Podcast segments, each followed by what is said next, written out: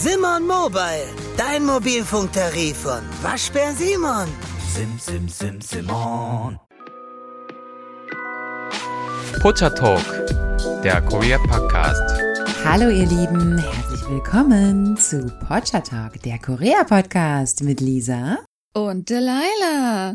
Jetzt hast du so aus heiterem Himmel fröhlich angefangen und natürlich wenn man an Sachen gedenkt, wenn man den Leuten ja auch fröhlich gedenken, nur wir werden an etwas gedenken, was nicht ganz so fröhlich ist heute. Und das müssen wir, glaube ich, schon vorwarnen. Genau, wir gedenken heute einem historischen Tag der Geschichte, das ist wohl wahr und äh, ja, ich möchte trotzdem positiv beginnen, nicht traurig beginnen. Aber ja, was wir heute besprechen werden, ist schon wirklich ein äh, sehr toughes und umfangreiches Thema. Das sogar bis heute noch bedeutend ist. Genau, weil es bis heute bedeutend ist. Ja, genau. Deshalb möchten wir das auf jeden Fall heute mal für euch darstellen, liebe Zuhörer. Ja ja, worum geht es überhaupt? Und wir haben spezifisch auch diesen Tag gewählt, weil wir tun ja unsere Podcasts so, wenn es denn gut klappt, am Wochenende veröffentlichen. Und äh, mhm. eigentlich ist der Gedenktag der 18. Mai. Wir sehen jetzt ein bisschen drumherum, aber ich sag mal, die Events, mhm. über die wir mhm. reden, haben vom 18. bis zum 27. Mai stattgefunden. Und darum haben wir jetzt diese Zeit gewählt. Und zwar geht es um die Gwangju Demokratiebewegung. Und als mhm. kleine Einführung, wir hatten das schon mal angesprochen, als wir über Dramenvorschläge geredet haben, ganz am Anfang vom Podcast.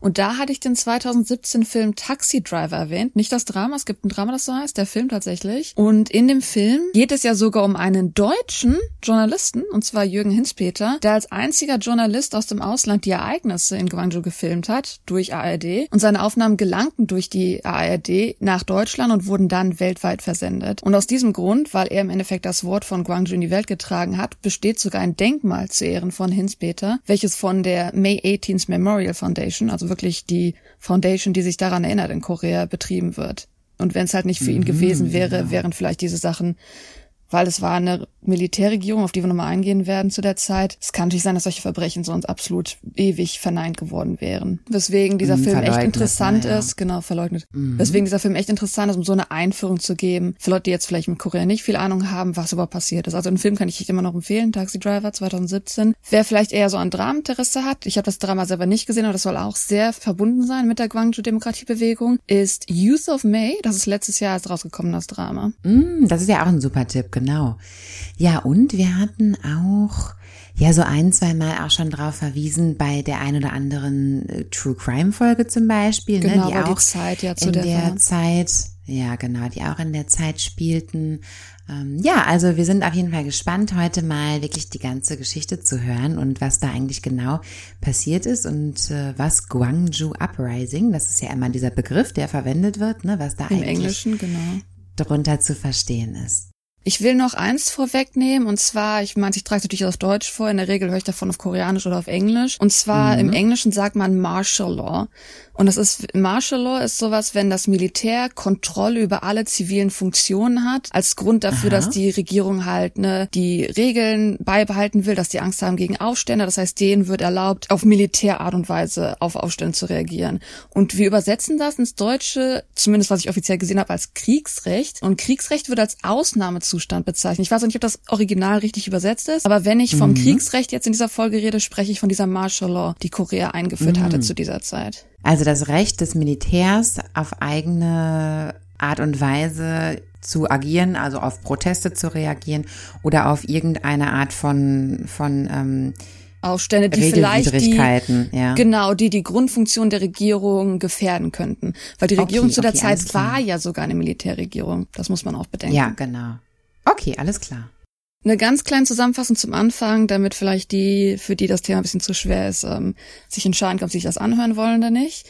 Und zwar der volle Name tatsächlich im Koreanischen wäre die 18. Mai Gwangju Demokratiebewegung. Und die 18. Mai Guangzhou Demokratiebewegung fand statt vom 18. Mai bis 27. Mai 1980, also liegt nun gut mehr als 40 Jahre zurück. Und die entstand aufgrund von eskalierenden studentischen Demonstrationen, die sich halt gegen diese herrschende Militärdiktatur, die dagegen demonstriert haben. Die haben auch gegen das Kriegsrecht demonstriert, welches am Tag zuvor erst verstärkt wurde, weil man gemerkt hat in Seoul, dass da auch schon ein bisschen die Studenten am Aufstand erheben waren, dass die mit der Regierung nicht zufrieden waren, wie die halt, ne, eine mhm. Militärregierung, wie hart die umgegangen ist. Darum hat die Militärregierung gesagt, dann reagieren wir noch härter, wir machen das Kriegsrecht härter. Und so fing es an, dass in Gwangju, in der Stadt unten im Süden, wer sich vielleicht die Karte von Korea mal ansieht, dass dort Studenten angefangen haben, halt eine Demonstration anzufangen. Und die wurde leider vom Militär mit dem Einsatz von brutalster Gewalt bis zum 27. Mai beendet. Und man kann wortwörtlich von einem Massaker sprechen an Demonstranten, die dort niedergeschlagen wurden. Kurze Frage, das wird ja auch studentische Aufstände genannt. Also ist Guangzhou auch so eine bekannte Studentenstadt gewesen oder war es einfach eine Stadt, die auch über Studenten verfügt und dort hat es sich einfach nur zugetragen? Oder war das ein besonderer Standpunkt ähm, für irgendwas? Gwangju wurde tatsächlich spezifisch gewählt. Ich meine, die politischen Sachen mhm. sind natürlich sehr groß in Korea. Wir können nicht auf alles eingehen. Aber eine wichtige politische Person, und zwar Kim Dae-jung, der später auch, also nachdem diese ganze Militärregierung vorbei ist, auch ein gewählter Präsident von Korea wurde. Kim Dae-jung wurde mhm. als Teil dieses Verschärfung des Kriegsrechts verhaftet von der aktuellen Militärregierung und Gwangju war seine Heimat. Deswegen haben Ach dort so, die Studenten okay. dann angefangen zu protestieren. Ah ja, super. Also ja, das ist die, die kleine Kurzvoreinführung, was an sich passiert ist. Also wer jetzt nicht unbedingt von einem Massaker hören will, aber es ist wichtig daran zu gedenken, denn in Korea ist das ein sehr, sehr bedeutendes Event. Mhm. Vormerk, ich meine, ich werde natürlich durch Detail durchgehen, Vormerk zu den offiziellen Opferzahlen. Die Militärregierung es ist 1980 ja der Ausstand gewesen, wurde aber erst 1987, sieben Jahre später abgelöst. Und auch die Regierung von 1987 war noch relativ korrupt. Und deswegen konnten mhm. keine genauen Zahlen ermittelt werden. Das ist so ein bisschen, ich möchte es vergleichen mit dem Tiananmen Square, wo niemand die offiziellen Zahlen weiß, weil China immer noch dieselbe Regierung hat. Mm, ja. Und 1980 hieß es, dass unter den Demonstranten 165 getötet wurden, 76 verschwunden, 3500 verletzt und 1400 verhaftet. In der Regierung, also die Polizei, Militär, waren 26 getötet, 253 verletzt. Aber das sind jetzt die Zahlen, die die Regierung veröffentlicht hat. Offiziell spricht man schon von geschätzten Zahlen von bis zu 2300 Studenten, die ermordet wurden. Mm, ja, verschwunden ist ja auch in diesem Zusammenhang toll. Äh verschwunden, okay. Also warum die Zahlen so komisch sind, werde ich natürlich am Ende nochmal durchgehen. Ja. Jetzt kommen mhm, wir erstmal okay. zur Vorgeschichte. Also warum überhaupt, wenn ich jetzt sage, okay, eine Militärregierung, ist ja irgendwie auch alles verwirrend. Wir gehen mal ein bisschen in die Vorgeschichte rein. Und zwar hatten wir das auch schon mal angesprochen. Korea hatte einen Diktator, und zwar Park Chung-hee. Und der war Diktator seit 1961. Und der mhm. wurde aber aufgrund eines Attentates am 26. Oktober 1979 umgebracht. Und diese Attentat wurde durch, ja, durch das Militär, durch Armeeführung durchgeführt. Und General der dieser Armeeführung war Chon Do-hwan. Und Chon Do-hwan hat sich somit am 12. Dezember 1979 an die Spitze geputscht und hat sogar dann am April im April 1980 die Macht in der Korean Central Intelligence Agency, also die koreanische CIA, übernommen. Mhm. Ich meine natürlich so ein Attentat, so ein Militärputsch. Das heißt, wir hatten erst einen Diktator, jetzt haben wir auf einmal ein Militär, das das Land reagieren will.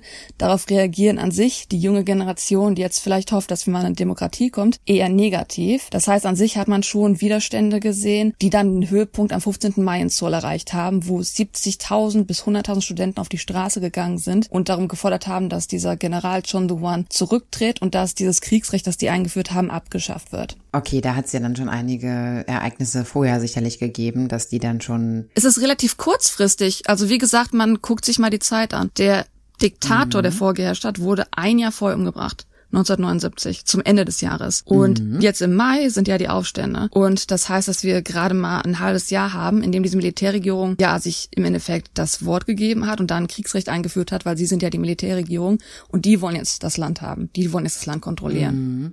Mhm. Und natürlich politisch gibt's ja auch Opposition, also Leute, die eher was anderes wollen, vielleicht so Demokratieleute. Die Leute sage ich schon, also mhm. die Party, die für Demokratie ist zum Beispiel. Und diese Opposition hatte dann auch mit der Unterstützung von den Demonstranten offiziell eine Beendigung des Kriegsrechts im Parlament beantragt. Und da sollte dann auch eine Abstimmung darüber stattfinden, die allerdings dann nicht mehr zustande kam, weil dies dann während der Guangzhou-Stände passiert wäre. Mhm. Schon alleine in Seoul hat natürlich gemerkt, immer mehr Leute, immer mehr Leute protestieren. Man hat 100.000 Studenten. Also wenn man so mit einzelnen, wenn man nach Korea kommt und von den Unis so ein bisschen erfährt, dass die einzelnen Unis da halt auch schon, ja, relativ stark mit Verbot, was Proteste anging, getroffen wurden. Dass halt möglichst die Studenten nicht auf der Straße sind, dass die Studenten nicht irgendwie noch mehr Unruhe in das Land schaffen, weil an sich waren es jetzt junge Menschen, die protestiert haben. Wer sich jetzt zum Beispiel auch den Film Taxi Driver ansieht, der wird dann auch mhm. solche Sachen sehen. Das sind gerade junge Studenten, wo dann die ältere Generation sagt, ach, die haben keine Ahnung, wie gut es denen geht. Ähm, also mhm. natürlich die Sicht war erstmal, das sind die Studenten, die protestieren. Und wenn wir die ruhig mhm. kriegen, dann ist auch der Rest der Bevölkerung erstmal ruhig, weil die, nur die Rest der Bevölkerung kriegt das gerade nicht mit. Ah ja, okay. Und um besonders halt die Demonstration dann möglichst schnell zu beenden, hat halt, wie gesagt, dieser General John Dewan schon früh versucht, mit Härte zu reagieren und hat das Kriegsrecht nochmal verschärft am 17. Mai. Also am 15. Mai waren absolut die Maßstudenten auf der Straße, am 17. Mai hat er das Kriegsrecht nochmal verstärkt und den Universitäten, die Universitäten wurden sogar geschlossen, die Nationalversammlung wurde aufgelöst, jegliche politische Aktivitäten verboten und 26 Oppositionspolitiker verhaftet und darunter Kim Dae-jong, der ja dessen Hauptstadt, äh, Heimatstadt Gwangju ist. Mhm. Also im Endeffekt ist es schon fast eine Militärdiktatur. Das heißt, sie haben alle Oppositionspolitiker einfach aus dem Weg geräumt und gesagt, wenn ihr jetzt demonstriert, dann haben wir Kriegsrecht. Mhm. Dann kommen wir jetzt zum Ablauf, der 18. Mai bis zum 27. Mai. Und zwar am 18. Mai. Als äh, Reaktion auf die Verschärfung des Kriegsrechts und die Verhaftung von Kim Dae-jong, seine Heimatstadt ist ja Gwangju, sind in Gwangju am Sonntag, den 18. Mai 1980, im Stadtzentrum von Gwangju rund 600 Studenten der Chonnam National University, das ist die in Gwangju sich befindende Universität, Universität, haben dort ja angefangen zu demonstrieren und für die Freilassung von Kim Dae-jong demonstriert. Mhm. Die Demonstration begann so gegen 10 Uhr morgens auf der Hauptstraße von Gwangju und wuchsen relativ schnell an, weil sie unterstützt wurden von Bürgern der Stadt. Und es war aber eher so ein Sitzstreik, also ein relativ ruhiger Protest. Nicht jetzt irgendwie, wo man schon sagen könnte, öh, die standen da und haben Sachen geschmissen, mhm. sondern die haben natürlich versucht, ruhig zu protestieren, haben äh, Sitzstreik gemacht. Nichts Besonderes. Jedoch wurde der, die Demonstration natürlich schon, weil man ein relativ starkes Kriegsrecht hatte, von Militärfahrzeugen und Soldaten haben versucht, diese Demonstranten ja möglichst zu umkreisen und die Versammlung mit Gewalt aufzulösen. Und deswegen mhm. war es dann doch so, dass Einzelne aus dieser Demonstrationsmenge dann doch Steine geworfen haben oder sogar Molotow-Cocktails, um einfach das Militär von sich vorzubekommen. Und die Situation mhm. hat dann mhm. leider eskaliert und die Soldaten haben anscheinend unbeschreibliche Brutalität gegen die Demonstranten dann ausgeführt und das ohne Rücksicht auf das Alter, Geschlecht oder aus anderen Faktoren. Also durchaus mhm. ähm, hart gegen die Demonstranten, die zu dem Zeitpunkt noch größtenteils friedlich waren, Sitzprotest gemacht haben, sehr hart gegenüber vorgegangen. Mhm. Hatten sie ja bestimmt dann den Befehl dazu so bekommen, ne? Mhm. Dann ging es am 19. Mai weiter, dass sich da die richtig erste große Demonstration wirklich aus Studenten, aus Arbeitern, aus Bürgern der Stadt zusammengesetzt hat. Denn vorher hatten wir so angefangen, 600 Demonstranten. Jetzt ist wirklich, dass die Stadt merkt, äh, wir müssen alle zusammenkommen. Und sowas sogar, dass Bus- und Taxifahrer so einen langen Konvoi gebildet haben, mit dem sie versucht haben, wenn sie damit durch die Stadt fahren, wenn sie hupen und sowas, dass man dadurch diese militärischen Einheiten so ein bisschen demoralisieren könnte. Weil jetzt sieht man, das sind mhm. Bürger der Stadt, das sind erwachsene Menschen, das sind nicht nur Studenten, sondern wirklich wirklich die ganzen Bürger der Stadt sind jetzt dabei, ne? Die Taxis, die Busfahrer, wir sind arbeitende, ehrliche Menschen. Hört auf, mhm. unsere Demonstranten anzugreifen. Dennoch kam es wieder zu Zusammenstößen, wo dann das Militär Tränengasbomben, Schlagstöcke und andere Waffen benutzt hat, um halt gegen die Demonstranten vorzugehen. Und die Demonstranten haben einige mit Stein und Molotow-Cocktails wieder reagiert. Okay. Eskalation gab es dann, als der 20. Mai anfing. Also die schlimmsten Tage für diesen Aufstand sind der 20., 21. und der 27. Mai. Mhm. Und ähm, so fing es halt an, dass am 20. Mai sich rund 5000 Demonstranten getroffen haben, um halt gegen die Barrikaden der Polizei vorzugehen. Zum Abend hin haben sich sogar ganze 100.000 Bewohner der Stadt versammelt und belagerten das Regierungsgebäude der Provinzhauptstadt Guangzhou. Zu diesen involvierten Leuten, die jetzt ehrliche Arbeiter sind, die Busfahrer, die Taxifahrer, waren neun Busse und über 200 Taxis dabei, auf der Hauptstraße bei der Demonstration, ja, zu helfen gegen das Militär, die Demoralisierung durchzuführen. Mhm. Und zum Abend fing es dann an, dass die Demonstranten halt schon stärker reagiert haben, weil sie wirklich jetzt gemerkt haben, okay, das Militär greift uns zurück an. Wir wollen aber wir fordern, dass dieses Kriegsrecht aufgelöst wird. Wir fordern, dass die Oppositionsleute freigelassen werden, weil wir merken halt, dass wir gerade in einer sehr kritischen politischen Lage sind. Und so fing sie sogar an, dass sie Fahrzeuge angezündet haben und sich in Richtung des Militärs bewegt haben. Woraufhin mhm. die Kampfeinheiten der Armee Feuer eröffneten und gezielt Demonstranten töteten. Und das hat natürlich Ach, dazu Schreck. geführt, dass die, der Aufstand eskaliert ist, absolut seit dem Moment an. Ach du Schreck, okay, ja. So kommen wir dann zum 21. Mai, wo natürlich jetzt, wo das Militär wirklich gezielt Demonstranten getötet hat, dass extrem Wut auf das Militär einfach entstanden ist und Wahnsinn, somit die ja, Demonstranten anfingen, die Waffenkammern der Polizei zu plündern oder die Waffendepots der Armee zu plündern, sich sogar selbst zu bewaffnen. Denn jetzt waren sie an einem Punkt angekommen, wo es ja Mhm. Da wirklich um das Leben? Man ist jetzt natürlich zu, man ist in Unruhe gekommen. Also die sind jetzt nicht irgendwie so, wurden da reingelassen, sondern die haben sich da, ne, die haben sich da schon irgendwie so reingeschlagen, reingeboxt. Okay, das ist ja auch ganz schön riskant. Absolut. Also Ja. diese Aufstände sind ähm, sehr, sehr bedeutend in Korea, weil Wahnsinn. einiges natürlich passiert ist. Und Mhm. so haben es die Demonstranten geschafft, den Rundfunksender der Stadt zu belagern. Ebenfalls weitere Regierungsgebäude und ähm, ebenfalls ja, Fahrzeuge von Fabriken und anderen Sachen, damit sie mit den Waffen halt, ja, mit dem Militär mithalten konnten, möchte ich mal in Anführungszeichen sagen. Und an dem Tag standen rund 200.000 Bürger der Stadt der Armee gegenüber. Und davon halt einige, also es ist 200.000, natürlich die halbe Stadt ist im Endeffekt auf der Seite der Demonstranten. Nicht alle davon waren bewaffnet, aber halt die, die sich bewaffnen konnten. Man sagt halt einige tausend waren insgesamt bewaffnet und bereit, sich halt zu Wahnsinn. verteidigen, wenn sie halt für diese Freiheit jetzt kämpfen wollten. Oh, das muss man sich mal vorstellen, ne? Also das, was da alles dazugehört, ja, da musst du wirklich, ja, auch ehrlich gesagt, also natürlich überzeugt sein von deiner Sache, aber halt auch total verzweifelt irgendwann, ne? Dass du wirklich zu allem bereit bist, ähm, weil du das auch als so wichtig ansiehst, ne? Also echt tut ab. Und ähm, man muss vielleicht nebenbei sagen, das hätte ich jetzt erst zum Ende gesagt, aber Ja. die Militärregierung hatte totale Kontrolle. Das passiert jetzt in Gwangju und aus Gwangju raus kam nichts. Also innerhalb von Korea wusste keiner, was gerade in Gwangju passiert. Weswegen Es ja wurde nichts berichtet, meinst du? Genau, ja. weswegen Mhm. ja in diesem Film 2017 Taxi Driver diese Rolle von dem Jürgen Hinspeter so bedeutend war, weil er ja Sachen aufgenommen hat und dann in die Welt ver verbreitet hat. Also in Korea selber wurde Mhm. Ja. nichts berichtet davon, weswegen dieser Fall auch noch jahrelang wichtig ist. Ja, ja klar. Ja, sicher, da gab's nur Telefon zu der Zeit und alles andere konnte ja kontrolliert werden. Du hast ja gesehen, ob da jetzt jemand mit einer Kamera steht oder nicht, ne? Das waren ja noch ganz andere Zeiten, wo man sowas ja auch kontrollieren konnte, ne?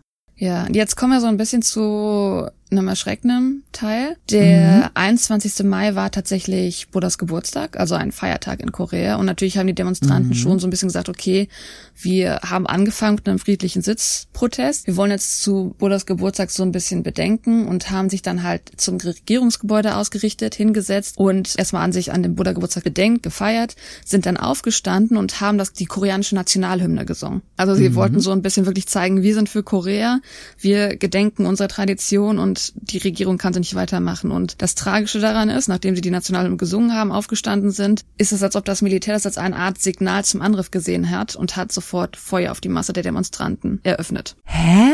Okay.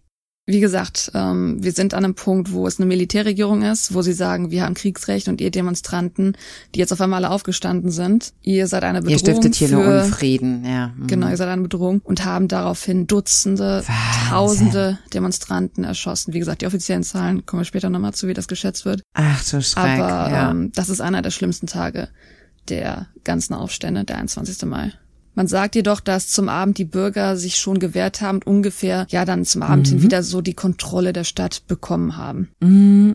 Und am 22. Mai war es dann so, dass die Demonstrationen und Unruhen sich auf ähm, 22 Städte um Guangzhou herum noch ein bisschen verbreitet hatten. Am 23. Mai, das ist jetzt auch leider ein bisschen, ja, Vergangenheit ist nicht einfach, ne? Viele andere Länder haben leider auch missgebaut. Am 23. Mai hat der US-amerikanische General John A. Wickham als Kommandeur, der zu der Zeit, ja, USA und wir wissen es ja, die USA ist ja auch in Korea, sind ja seit dem Koreakrieg mit, ja, wie ich mit der koreanischen Armee ein bisschen verbunden, dass sie zusammen die Truppen mobilisieren und solche Sachen. Und die haben der Ach, koreanischen stimmt. Regierung zugesagt, dass sie gegen den Aufstand helfen werden. Ach, okay. Und man muss so ein bisschen halt die Vorgeschichte machen. Ähm, wie gesagt, USA ist schon länger in Korea gewesen, Ja. seit dem Koreakrieg, weil man ja immer sagt, ne, wir sind, wir sind die, die Standsäule für die Demokratie, damit auf keinen Fall die Kommunisten irgendwie reinkommen oder sowas.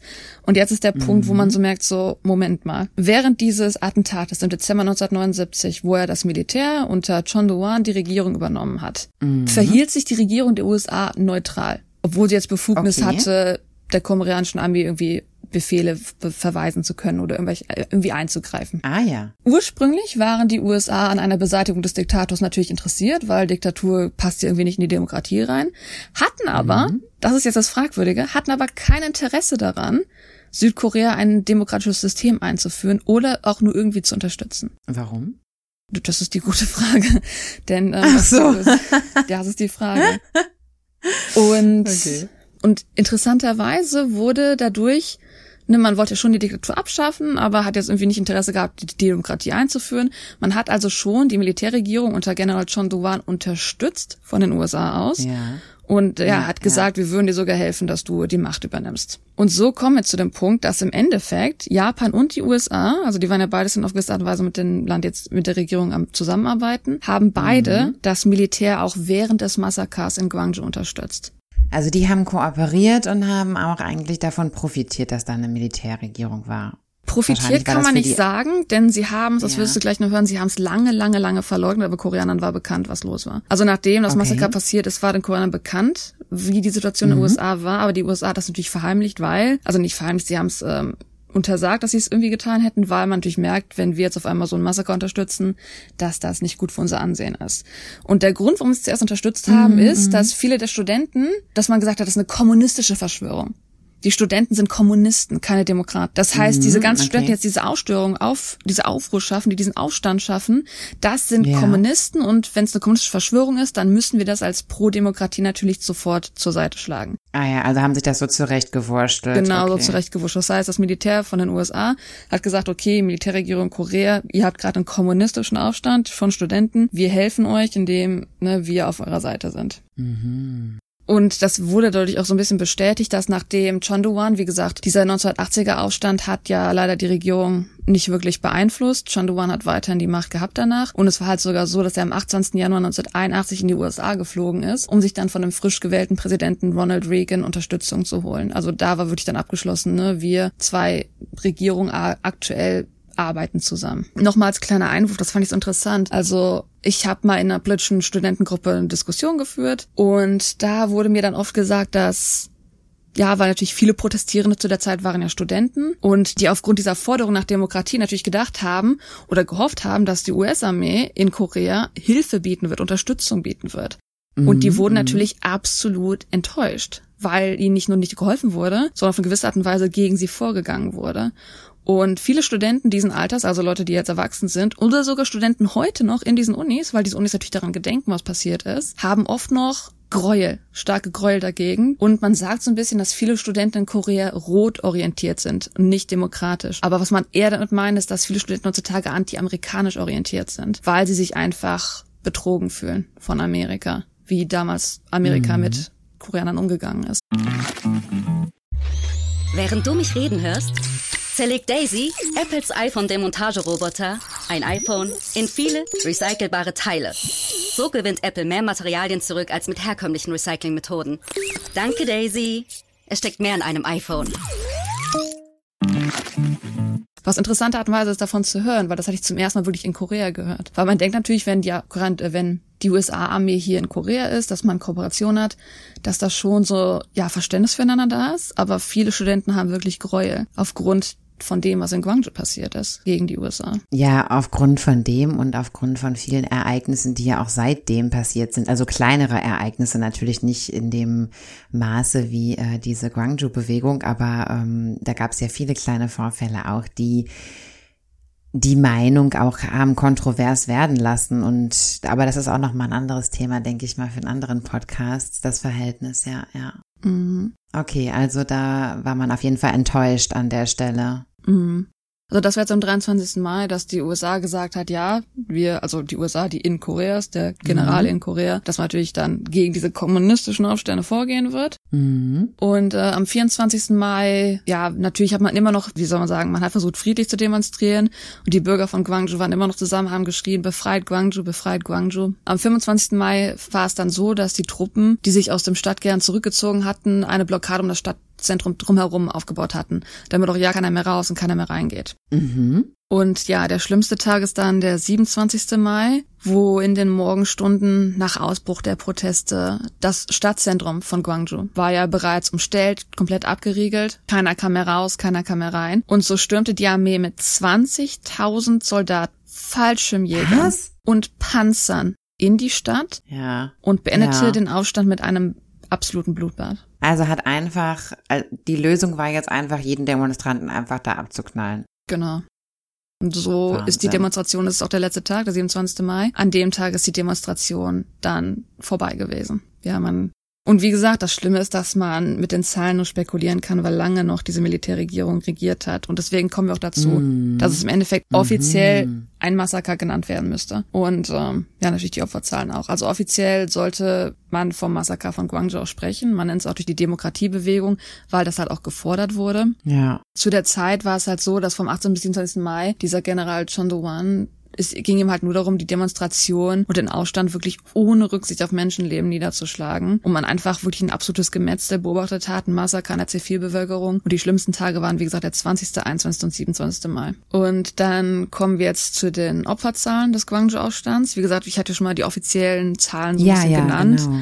Ähm, ich hatte ja. ja mal die offiziellen Zahlen so ein bisschen genannt mit, ja, das waren nur 154 Demonstranten, die getötet wurden, hat ja die Regierung gesagt, aber ähm, wenn man jetzt davon hört, an drei Tagen wurden die wirklich umriegelt und drauf niedergeschossen, dann kann man sich vorstellen, dass das nicht ganz so stimmt. Und wie gesagt, die haben auch gesagt, ja, wir haben 3000 Menschen verhaftet und solche Sachen. Also das Militär halt hat zu der Zeit ja gesagt, ja, wir haben insgesamt so 170 Todesopfer und 144 Zivilisten sind da drunter gewesen. Also wir hatten auch Militär, das gestorben ist. Und wir hatten um die 1000 Verhaftungen. Und natürlich in der Stadt, das ist mal die Bürger untereinander sind ja schon miteinander verbunden. Gerade Kirchen, gerade Lehrer, gerade gerade Krankenhäuser, wo man dann human miteinander untereinander ist. Also dann gerade viele Fahrer und Lehrer hatten Listen aufgestellt, wo rund 850 Familien aufgeführt waren, die mindestens einen Familienangehörigen vermissten. Mhm, ja. Also da kann man schon schätzen, 850 Familien vermissen mindestens eine Person. Ja. Das heißt, wir also sprechen schon von 850. mindestens 850 genau Toten.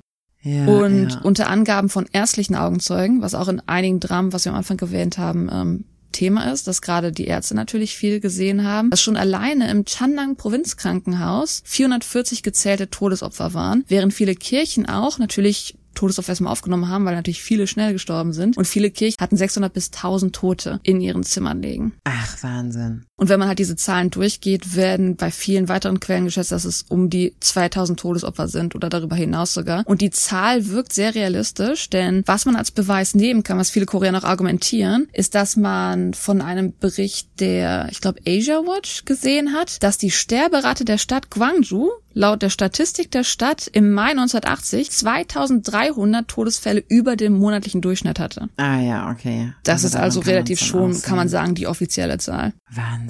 Und der Grund, warum die Zahl bis heute nicht wirklich, wie soll ich sagen, bestätigt wird, ist natürlich der, die Militärregierung wurde 1980 nicht abgelöst. Es hat bis 1987 gedauert und sogar darüber hinaus war die Regierung noch korrupt, bis dann wirklich ein Präsident gewählt wurde. Das heißt, viele der Angehörige sind aus Angst der Verfolgung oder dass sie vielleicht, dass die Toten beschädigt, wie soll ich sagen, ne, wenn man in der Regierung ist, wo die Toten nicht geschätzt werden, dass dann die Gräber auch noch beschandelt werden oder sowas oder dass da die Familie, die noch lebt, dann irgendwie schlecht behandelt wird. Deswegen sind viele einfach aus Angst der Ach Regierung, so. haben die ihre Toten nicht gemeldet, haben ihre Verletzten privat irgendwie versucht zu unterbringen und zu versorgen. Man wollte möglichst vermeiden, ja, von der Regierung, die aktuell noch herrscht, bestraft zu werden. Oh, Wahnsinn. Und es gibt halt mehrere Gründe, warum Guangzhou darüber hinaus, wie gesagt, wir haben jetzt gerade grauenvolle Sachen gehört, wo viele Familien erst vor kurzem, erst vor 40 Jahren, das heißt, das sind Menschen, die jetzt alle noch am Leben sein könnten, die aus dem Leben genau, gerissen Genau, ich wollte gerade sagen, die waren damals Studenten, das bedeutet, die wären jetzt vielleicht heute äh, 60 oder so, ja, also genau, die hätten jetzt vielleicht noch 40 Jahre zu leben gehabt. Äh, ja, das ist schon wirklich irre. Und natürlich, die Familienangehörigen leben ja eben auch entsprechend alle noch mit großer Wahrscheinlichkeit. Und mhm. das ist ja eine Sache, die die ja ihr ganzes Leben lang tagtäglich in ihren Gedanken auch begleitet. Das ist, ist kann man ja nicht ablegen, sowas, oder das möchte man wahrscheinlich auch nicht ablegen. Und ähm, das ist schon krass, ja, wenn man bedenkt, dass da so viele Menschen in Korea jetzt leben, die da tagtäglich noch dran denken, ne? Mhm. Und die Sache ist, warum das auch so bedeutend ist, dass es nicht nur dieses Event war von diesen paar mhm. Tagen vom 18. bis zum 27. Mai, sondern dass natürlich, weil die Regierung danach noch weiter entstanden ist, dass Guangzhou wirklich so der Anfangspunkt, also alles entbrannt hat. Also Guangzhou war wirklich so der Initiator dafür, dass jetzt politische Aufstände anders durchgeführt werden mussten, damit die Regierung sich wirklich ändert. Dadurch war es wirklich so, dass in der direkten Folge in den 1980ern Studenten, die halt aufgrund dieser strengen Regeln protestieren wollten, um die Gesellschaft aufmerksam zu machen, zu extremsten Formen der politischen Proteste griffen. Und wie gesagt, man mhm. muss wirklich bedenken, außerhalb von Gwangju, weil die Militärregierung das total in Kontrolle hat, wurde die Brutalität und die Todeszahlen gewaltig unterspielt, die Medien total zensiert. Also in Korea war alles stumm Und die paar Studenten, die irgendwie die Wahrheit erfahren haben, wollten, dass die ganze Gesellschaft in Korea wirklich erfährt, was passiert ist. Man wollte, dass die Bevölkerung aufwacht und wirklich die Botschaft wahrnimmt, was die Regierung mit den eigenen Menschen macht. Außer von Gwangju, diese Tage waren nicht bekannt in Korea. Hm. Und so kommen wir zu ein paar Menschen, die deren Namen schon bedeutend sind. Und ich würde sagen, die erste und somit auf die bekannteste Aufopferung für die Wahrheit über Gwangju wurde durchgeführt vom 21-jährigen Kim Wee-gi. Und er hat persönlich in Gwangju gesehen, was passiert ist, denn er hat für persönliche Gründe am 17. Mai die Stadt besucht,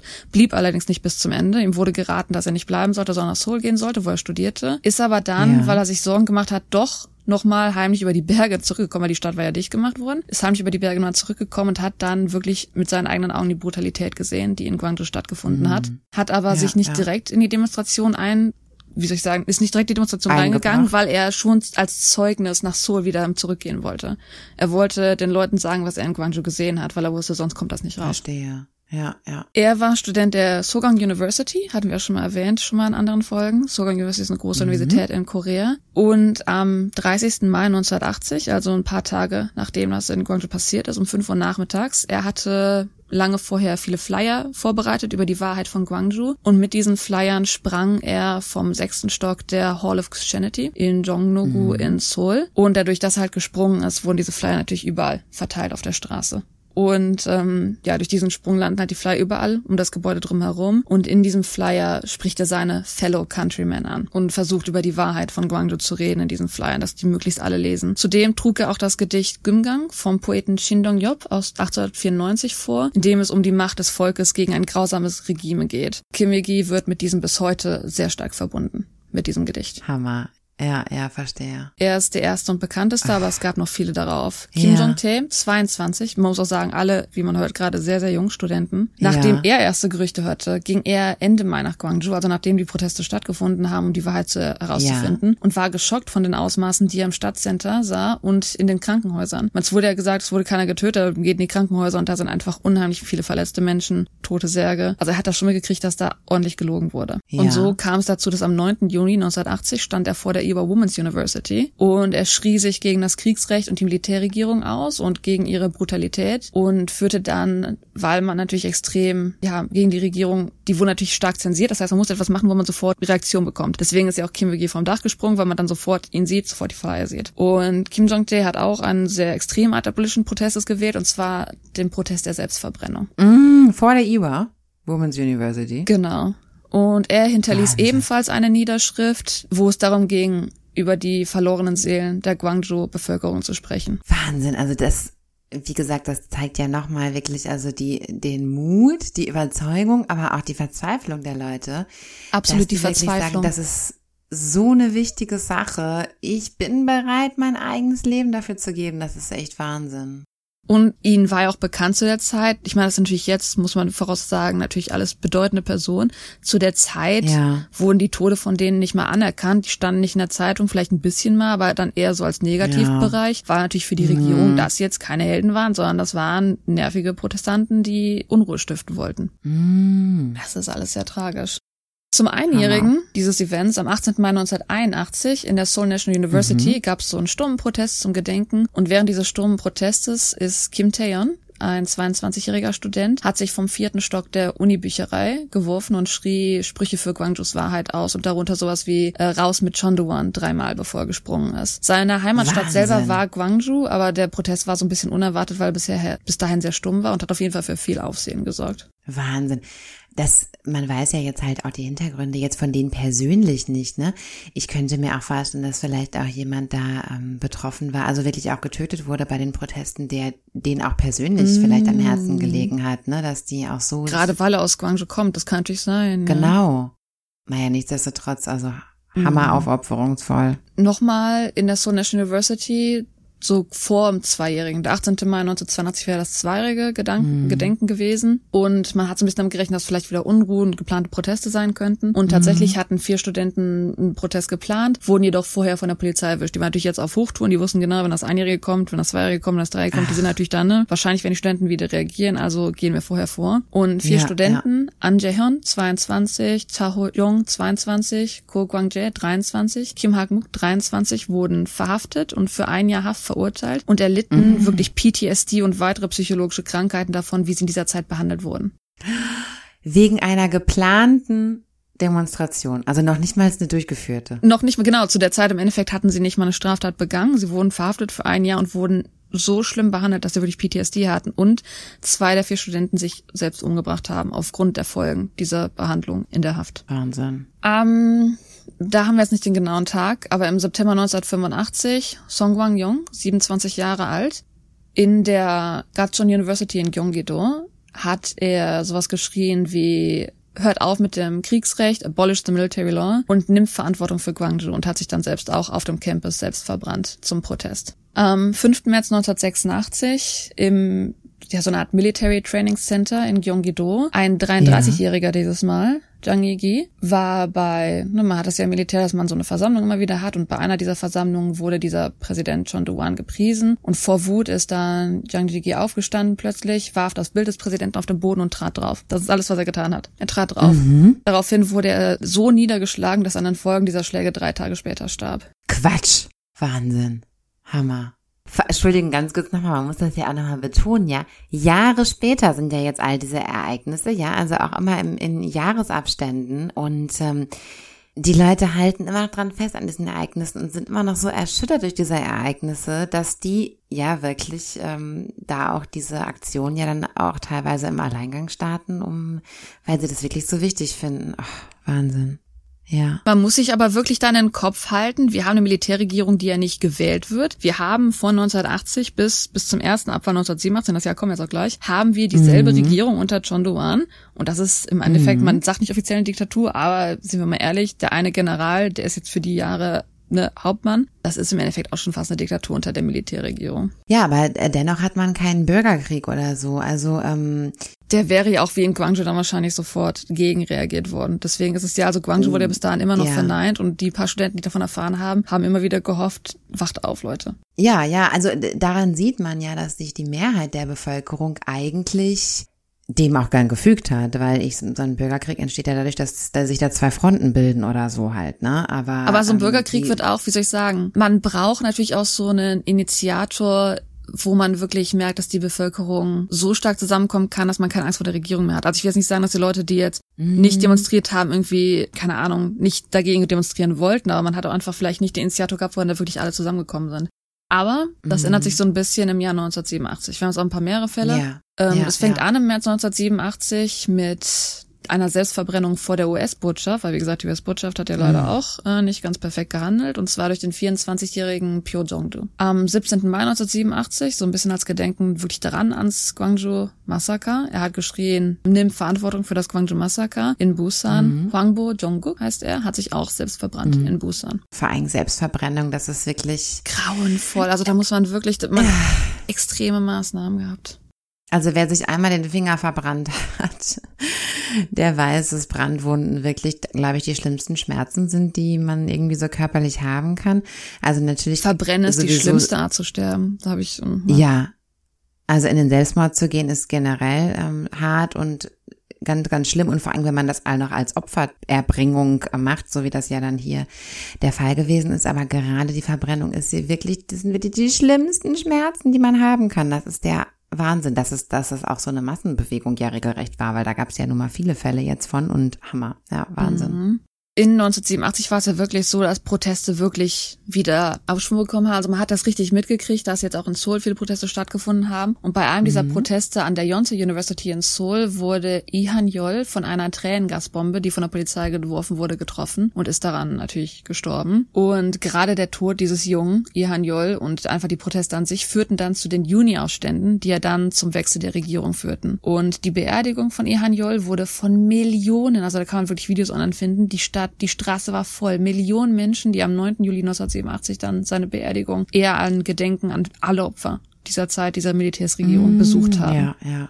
Und ich habe ja schon erzählt, klar, die Regierung wurde jetzt 1987 geändert, nur leider war es halt so, die war immer noch ein bisschen korrupt. Das war nämlich durch dann mhm. Loteu, der ja, ja leider dann auch ein bisschen so mit Chonduan zusammengearbeitet hat, original. Und deswegen hat es noch ein bisschen gedauert, bis man wirklich an die Demokratie gegangen ist. Das heißt, nach 1987 hat man immer noch Studenten gehabt, die protestieren wollten. Und so war es am 15. Mai 1988, auch wieder nah am Gedenktag vom 18. Mai dran, da Seoul National University Student Cho Song-man, er schrie so ein bisschen befreit die, man kann es beschreiben als Prisoners of Conscience.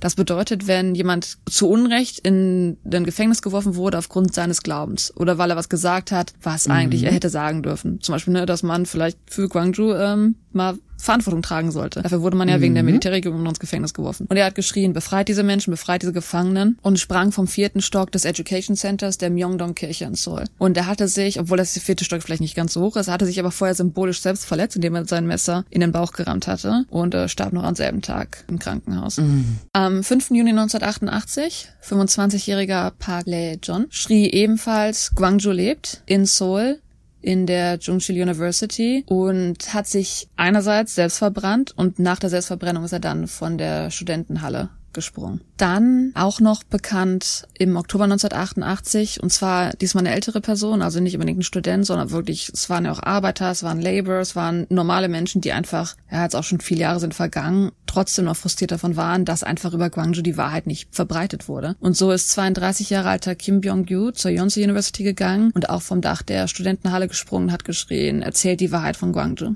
Und nachdem ich jetzt einige Beispiele gebracht habe davon, was für extreme Dinge diese Studenten und einfach die normale Bevölkerung wirklich durchgeführt hat, um Aufmerksamkeit für Guangzhou zu bekommen, mm. man kann sich ja wirklich fragen, warum machen Studenten das? Warum verbrennt man sich selber? Was ja wirklich, wenn man gar keine Auswahl mehr hat. Und ähm, ja. natürlich gibt's da verschiedene Sachen zu, die man dazu sagen kann. Ein Professor der Chonna National University, das ist ja die Universität wo das mit angefangen hat im Endeffekt. Mhm. Und ähm, Oh Song Yong ist der Professor und er hat halt gesagt, dass vom 18. Mai 1980 bis 1983 die Regel die dann auf den Universitäten eingeführt wurde, so stark einfach alle möglichen Versammlungen verboten hat. Man durfte gar keine politischen Äußerungen machen, gar nichts. Das wurde absolut verboten, wenn man nicht irgendwie total mm. stark bestraft werden wollte. Das heißt, die Menschen konnten ihre Meinung gar nicht äußern, ohne dass man sofort ja verhaftet wird, bestraft wird. Und wenn man das dann wirklich äußern wollte, um auch einen Infekt zu haben, musste man halt zu extremen Methoden greifen, wie leider der Selbstverbrennung, wenn man verbotene Sachen sagen wollte.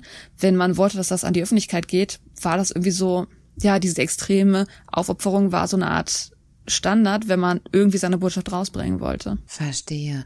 Und wie viele von diesen Taten wurden insgesamt notiert, die quasi diese Art Erinnerungstaten gewesen sind nach den Guangzhou-Aufständen? Das ist jetzt ein bisschen das Traurige. Wie gesagt, wir sind jetzt sogar 1988 noch in der Zeit von einer korrupten Regierung mhm. und viele, ja. viele mehr dieser Proteste haben stattgefunden. Ah, okay. Viele, verstehe. viele mehr dieser Proteste haben stattgefunden, aber aufgrund der Zensierung der Militärregierung ist es immer schwieriger, die genau zu verfolgen. Also man verstehe. hat sogar gerade die Zahlen, die ich jetzt gerade genannt habe, es gibt einen Fernsehsender, sowas wie RTL bei uns, Pro7 bei uns, und zwar NBC ist das in Korea. Und NBC bringt so ziemlich jedes Jahr zum Gedenktag vom 18. Mai einen Gwangju Special raus. Und zum 36. Gwangju Special haben sie ein Special rausgebracht, das heißt Der Gwangju, Our Gwangju, Ihr Gwangju, Unser Gwangju. Und da geht es jetzt besonders um diese Menschen, die diese extremen Proteste durchgeführt haben, einzelne koreanische Menschen. Und das mhm. kann ich auf jeden Fall nur stark empfehlen, sich das vielleicht mal auf YouTube zu suchen, anzugucken. Denn da sieht man dann so ein bisschen auch, auch von den Familienmitgliedern, die heute noch leben, wie heute noch damit umgegangen wird und man kann die Gesichter von diesen Menschen sehen, die halt für ja die Wahrheit sich geopfert haben. Und tatsächlich diese Dokumentation jetzt, Their Guangzhou, Our Guangzhou, hat sogar einen besonderen Preis 2017 bei der Houston International Independent Film Festival gewonnen. Ach. Und hat auch natürlich den Preis von der Memorial Foundation in Guangzhou gewonnen. Und an sich geht es in dieser Dokumentation darum, dass extrem viele Menschen ihr Leben dafür aufgegeben haben, die Wahrheit von Guangzhou zu verbreiten, obwohl sie unter der Militärregierung waren und die Militärregierung natürlich brutalste Weise diese Bewegung zusammengeschlagen hat. Man wird bei diesem Special dann zeigen, dass diese Leben, ja, man will an diese Leben gedenken, man will zeigen, wie bedeutend wirklich deren Proteste waren im langfristigen Sinne. Man gedenkt ja heute auch noch daran. Die Sache war halt wirklich die, dass zu der Zeit, was halt auch in dieser in diesem Special erwähnt wurde, dass ähm, obwohl das alles extrem große Aufstände waren von den Studenten, also man hat ja wirklich sich total aufgeopfert, man hat sich selbst verbrannt, dass die Regierung das schon durchaus sehr stark noch unterdrückt hat, dass in den Zeitungen vielleicht mal ein Wort stand, dann war das der aufruhrende Student, der sich da auf der Straße verbrannt hat. Also man hat das natürlich nicht in dem Sinne wertgeschätzt in der koreanischen Medien zu der Zeit. Und man sagt halt auch zu der Zeit, wenn es jetzt nicht für Sachen wie Jürgen Hinspeter gewesen wäre, der wirklich die Videos in die Welt getragen hat, dass man vielleicht in der Welt gar nicht von Gwangju erfahren hätte. Dass ja diese Nachrichten in Korea nicht verbreitet wurden, eigentlich nur der Beweis dadurch entsteht, dass man Videoaufnahmen hat von zum Beispiel Jürgen Hinspeter zu der Zeit. Und Mm, ähm, ja. Jürgen Hinspeter selber wurde als Ehrenbürger von Gwangju anerkannt für das, was er für Gwangju im Endeffekt getan hat. Und man hat ihm sogar ein Memorial gebaut in Gwangju.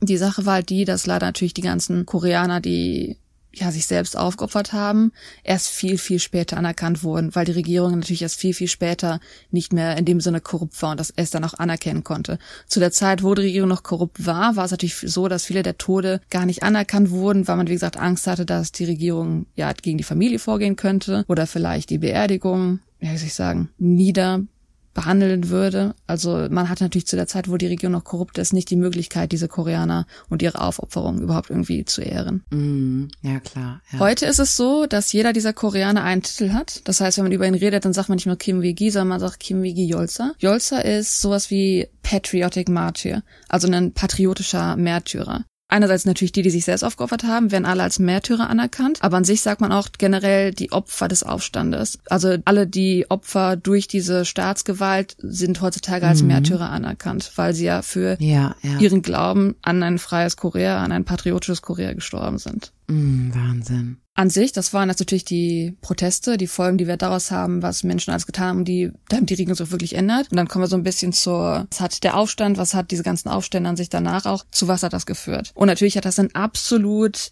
tiefen Einfluss darauf, wie sich die südkoreanische Politik und die Ge- Vergangenheit einfach entwickelt haben. Und ähm, ja, hat natürlich immer mehr und mehr an Popularitätsproblemen gelitten, möchte ich mal sagen. Man hat natürlich klar, wenn er schon so lange demonstriert wurde, nicht unbedingt den besten Ansehen gehabt. Und ähm, einerseits natürlich mehr und mehr Demonstrationen sind durch das Guang, durch den Guangzhou-Stand entstanden. Und so kam es ja dazu, dass der erste Wechsel 1987 war. Leider immer noch korrupt, wenn man nachhinein herausgefunden hat. Und erst 1997 war es wirklich so weit, dass die Opposition gewählt wurde. Also, dass wirklich erst demokratisch, sag ich mal, anders vorhergegangen wurde. Und Ja, deswegen jetzt auch wieder ein bedeutender Name. Das fing ja an damit, dass in Gwangju, also aus der Heimatstadt Gwangju kommt, Kim Dae-jong wurde ja als Oppositionsleiter festgenommen. Er wurde 1997 als erster Oppositionskandidat zum Präsidenten gewählt.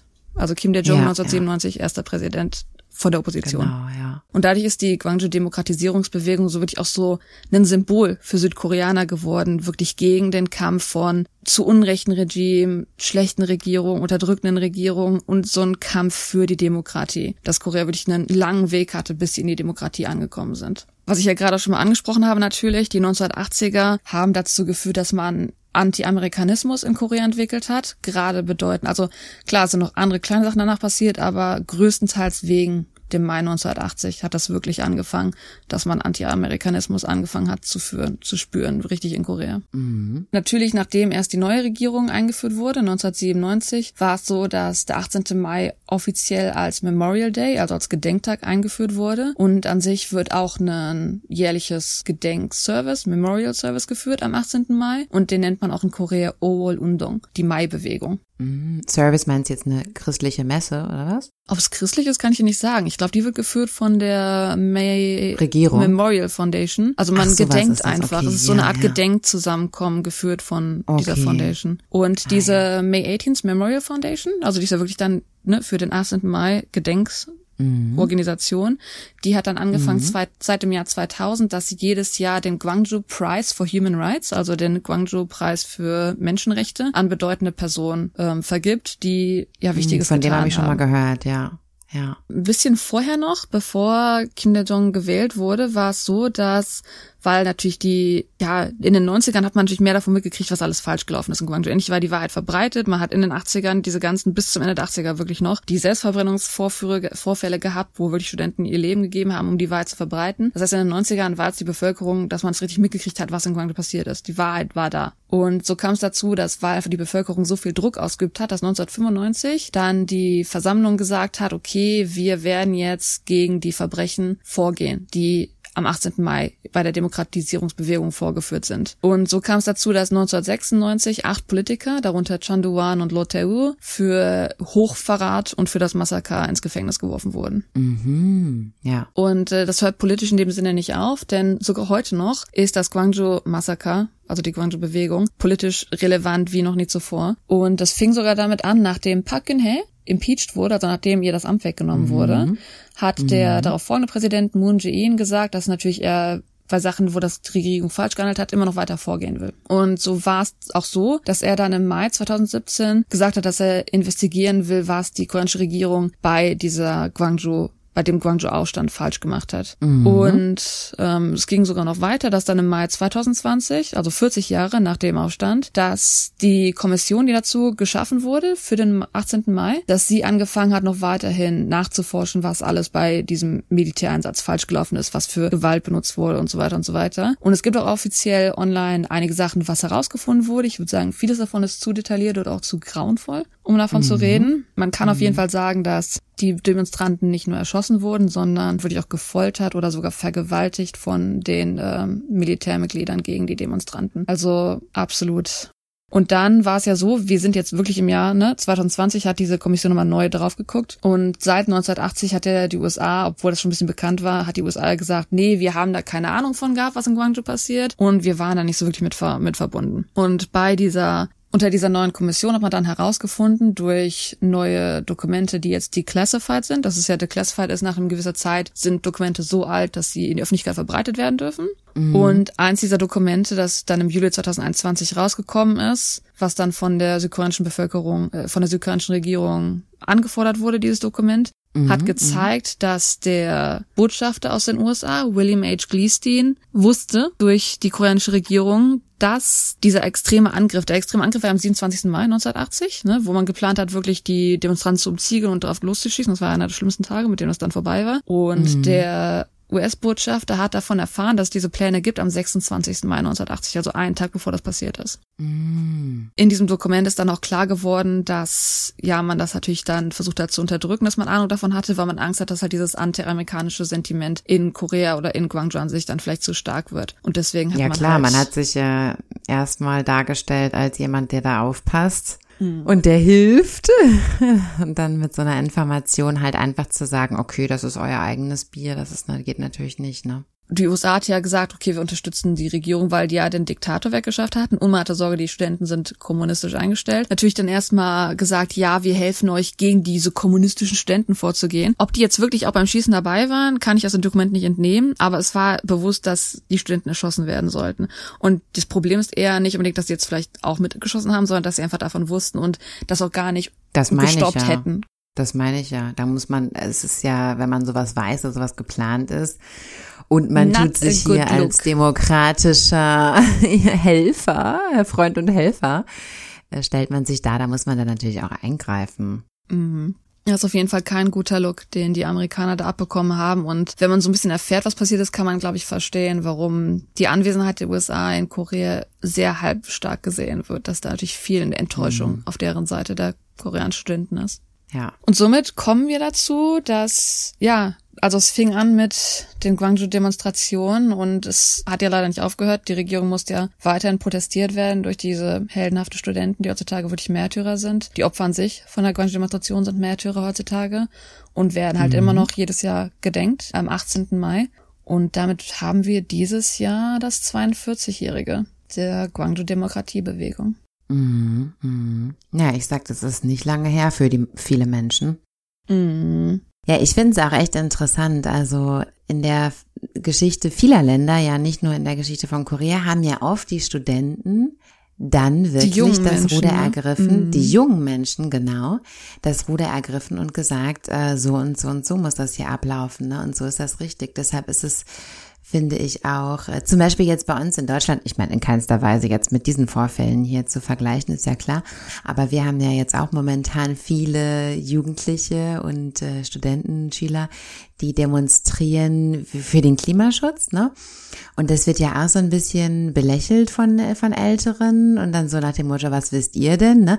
Aber in der Geschichte sind es ja ziemlich oft die jungen Leute gewesen, die eigentlich besser Bescheid wussten als und die, die Alten. Reaktion der alten Leute genau dasselbe, ne? Dieses Belächeln, ach, ihr wisst ja eh nichts besser, das wird auch ganz gut, wie Ja. gesagt, schon erwähnt, in dem Film Taxi Driver das ganz gut dargestellt, Mhm, dass der Taxi Driver sagt, pff, ihr dummen Studenten, ihr wisst ja gar nicht, wie gut ihr es habt. Und dann fährt er nach Guangzhou und sieht auf einmal selber, wie furchtbar die Regierung ist. Mm, Ja, ja. Ja, und ältere Menschen, ich meine, das kann man ihnen auch wiederum nicht zum Vorwurf machen, aber gerade jetzt in dem Fall Korea, damals die so, sozusagen älteren Menschen, also die, die jetzt dann zu dem Zeitpunkt vielleicht 40 waren oder so, ja, die konnten sich natürlich noch an schlimmere Zeiten erinnern, wo sie noch ähm, Hunger erlitten haben und so, also wo es denen quasi noch schlechter ging. Genau, der Koreakrieg, klar. Jetzt lebten sie alle in, in zumindest in vernünftigen Wohnungen, Häusern, hatten zu essen. Klar, dass man dann sagt, ja komm, jetzt beschwert euch mal nicht so, ähm, jetzt mal ein bisschen eingeschränkte Rede äh, hier, ja, so nach diesem Motto. Aber das ist halt nicht die richtige Herangehensweise, das ist ja völlig klar, ne? Also insofern, ja, toll, dass die jungen Menschen da das Die Wahrheit, das ist ja wirklich so eine. Wahrheitsbewegung gewesen, dass man die Wahrheit verbreiten wollte, weil erst dann ist den Leuten ja wirklich bewusst, was eigentlich falsch läuft. Das ist natürlich die Leute, die keine Ahnung haben, die nur zensierte Medien sehen, die können ja auch nicht viel mehr wissen, als dass man dann auf einmal Leute verurteilt. Ne? Und deswegen ist ja diese Wahrheitverbreitung, gerade durch diese Opfer, ja, die, ist schlimm, die Selbstverbrennung, aber gerade diese Opfer haben ja dann dazu geführt, dass die Bevölkerung mehr und mehr langsamer mitkriegt. Mm, Ja, ich würde jetzt noch mal gerne wissen, das können wir aber auch noch mal in einer anderen Folge besprechen, was genau hat die Leute überhaupt zu den Protesten erwogen?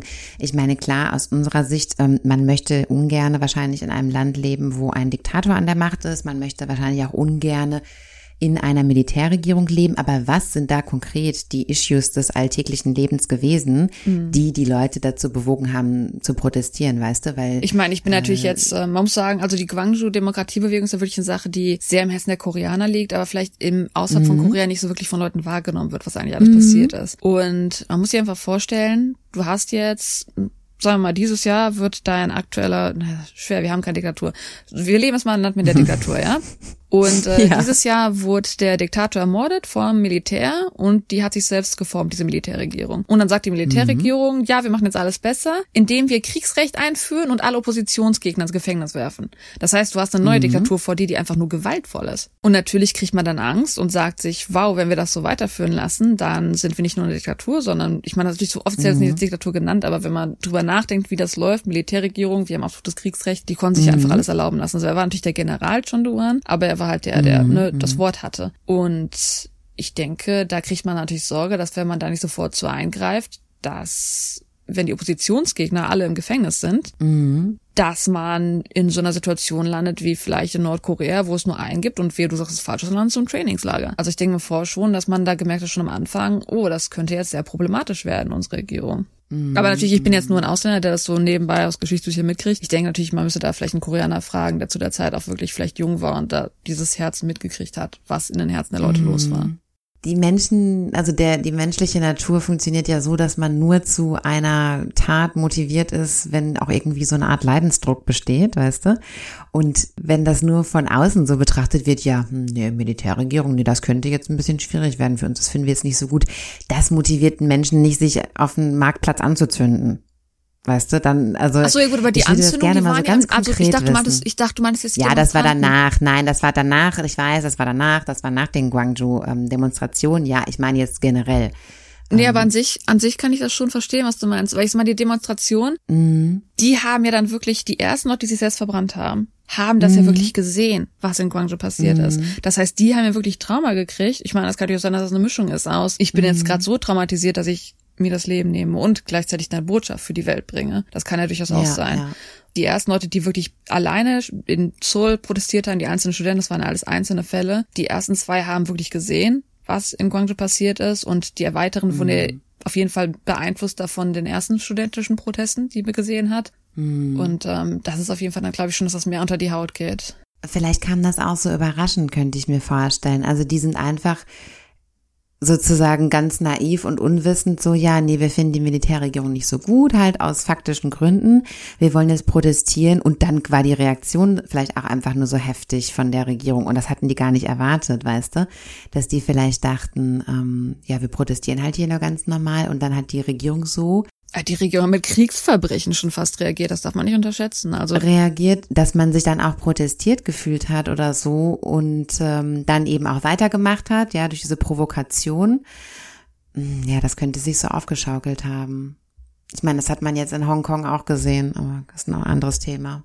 Ich muss gestehen, von Selbstverbrennung als Protest hatte ich vorher selten gehört, weil es auch nicht so oft vorkommt. Mhm. Aber wenn man mhm. über, das heißt im Englischen Self-Emulation, wenn man über Englisch mal darüber zu googelt, dann findet man sehr, sehr viele Fälle, gerade in Regierungen, wo man halt nicht Meinungsfreiheit hat. Das war im Endeffekt das, sobald du was sagst, kannst du von der Regierung zusammengeschmissen werden, zusammengetreten werden oder ins Gefängnis geworfen werden. Ja wie als die vier Studenten, die ja noch nichts getan hatten, im Gefängnis gelandet sind. Und ja, man sieht das ja. weltweit, zum Beispiel in den beim arabischen Frühling. 2011 war das ja der arabische Frühling. Da haben sich auch Leute selbst verbrannt zum Protest, weil man nichts mehr sagen durfte, ohne dass man ins Gefängnis geschmissen wird oder getötet wird. Also hat man als einzigen Ausweg die Selbstverbrennung gesehen. Also wer da zu geschichtlich googelt, der wird da einige Motivationen finden, die ähnlich sind tatsächlich. Also dass man in der Regierung ist, wo man keine Möglichkeit hat, sich zu äußern. Weil man muss auch sagen, man ist ja wirklich in der Regierung gewesen, wo jede Art von politischer Äußerung, war ja im Campus schon mhm. alleine so, bis 1983, dass man sich nicht mhm. versammeln durfte, dass man keine Art politischen Äußerungen machen durfte durfte. Das heißt, man merkt ja schon, dass mhm. man ja unterdrückt ist und das ja, vorher vielleicht ja. dann anders erwartet hat. Ja, vielleicht hat sich das auch heutzutage ehrlich gesagt durch die Medien geändert, weil ich meine, heute kann ein Einzelner mit seiner Meinung in die ganze Welt hinaustreten, ja ohne vielleicht so, so was ganz Dramatisches machen zu müssen.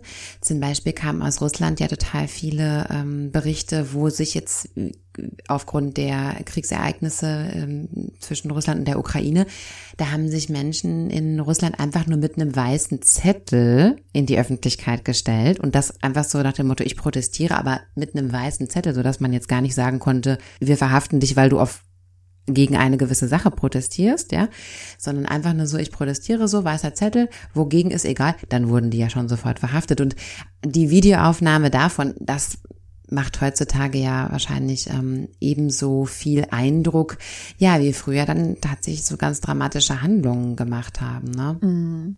Also zum Glück ist es heutzutage nicht mehr notwendig, dass man so weit geht man kann seine Meinung zum Glück heutzutage anders, ähm, ja. Weiß man nicht. Wie gesagt, der arabische Frühling ist ja auch eine Situation, wo die Zensur sehr stark war.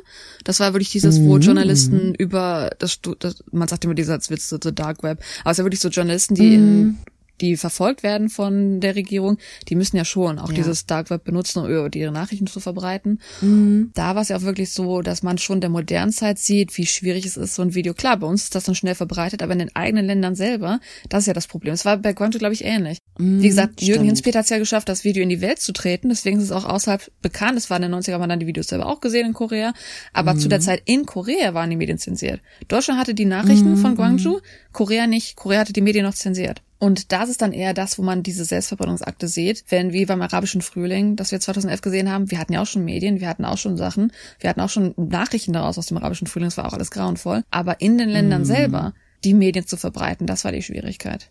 Das hatte man in Korea halt in derselben Situation. Ist auf jeden Fall ein bedeutendes Event. Ganz bedeutendes Event und wir hoffen an dieser Stelle, dass es nie wieder notwendig sein wird, dass sich irgendwelche unschuldigen Leute ja da so aufopfern müssen für Sachen, die Politiker nicht hinbekommen. ganz, ganz schrecklich. Ja, äh, vielen Dank für die Erzählung dieser Geschichte, für diese Erläuterung. Ähm, ja, wie wir schon jetzt mehrmals gesagt hatten, dass davor sind auch ganz viele interessante ähm, Ereignisse passiert, die auch den Zusammenhang hier beeinflussen. Und natürlich danach sind auch wieder ganz viele interessante und ereignisreiche Dinge passiert, die wir dann auch nochmal besprechen müssen. Aber gerade dieses äh, Gwangju Uprising. Im Detail zu wissen davon ist bedeutend, genau. Wir werden irgendwann mal auch so an sich über Geschichte reden, aber ich denke, solche Sachen, die können wir nicht in der Geschichte einfach so überfliegen. Also es ist schon gut, wenn man ungefähr weiß, was an diesem Tag mhm. passiert ist, an in diesem ja, Event an ja. sich. Ja, vielen Dank. Ja, jetzt haben wir ein schwerwiegendes Thema gehabt, aber ich denke, ihr werdet vielleicht ein bisschen verstehen, wieso ja die koreanische Gesellschaft das natürlich heute noch bedeutend findet, wie die Politik, wie man einfach in der Gesellschaft einfach natürlich anders denkt, wenn man so eine Vergangenheit hat. Ich meine, wir wir reden selten über Deutschland in dem Sinn, aber ich meine, wir haben jetzt auch keine großartige Vergangenheit gehabt. Wir haben auch schwierige Situationen unter uns gehabt, die Erfahrungen haben, die sehr einzigartig sind für die Welt, möchte ich mal sagen, mhm. aber die uns mhm. alle sehr stark geprägt haben. Wir denken durchaus anders über die Welt als so mhm. manch andere und wir haben viel gelernt über unsere Vergangenheit. Und ich denke, auf eine gewisse Art und Weise, so wie wir uns verstehen durch unsere Vergangenheit, kriegt man immer so ein bisschen mehr mit, umso mehr man sich offen ist auf Korea, wie natürlich die koreanische mhm. Gesellschaft einfach anders denkt durch das, was sie erlebt haben. Und erlebt deswegen ist es halt hat, relativ ja. bedeutend, dass man das halt bedenkt. Stimmt. Stimmt, stimmt, ja. Ja, ähm, wenn ihr noch Fragen dazu habt, liebe Zuhörer, wenn euch das heute gefallen hat oder wenn euch das heute nicht gefallen hat, dann würden wir uns freuen, wenn ihr uns mal eine E-Mail schreibt an porchatalk at gmail.com P-O-C-H-A-T-A-L-K at g-m-a-i-l.com. Das würde uns sehr helfen. Ich denke, nachdem wir jetzt so lange über dieses Event gesprochen haben, das einfach mal sacken lassen, würden wir euch jetzt heute entlassen. Ich hoffe, ihr habt dennoch einen schönen Morgen, einen schönen Mittag, einen schönen Abend und könnt ein bisschen mehr verstehen, was in Korea passiert ist und wie die Menschen sich hier fühlen. Tschüss, Anjang. Tschüssi.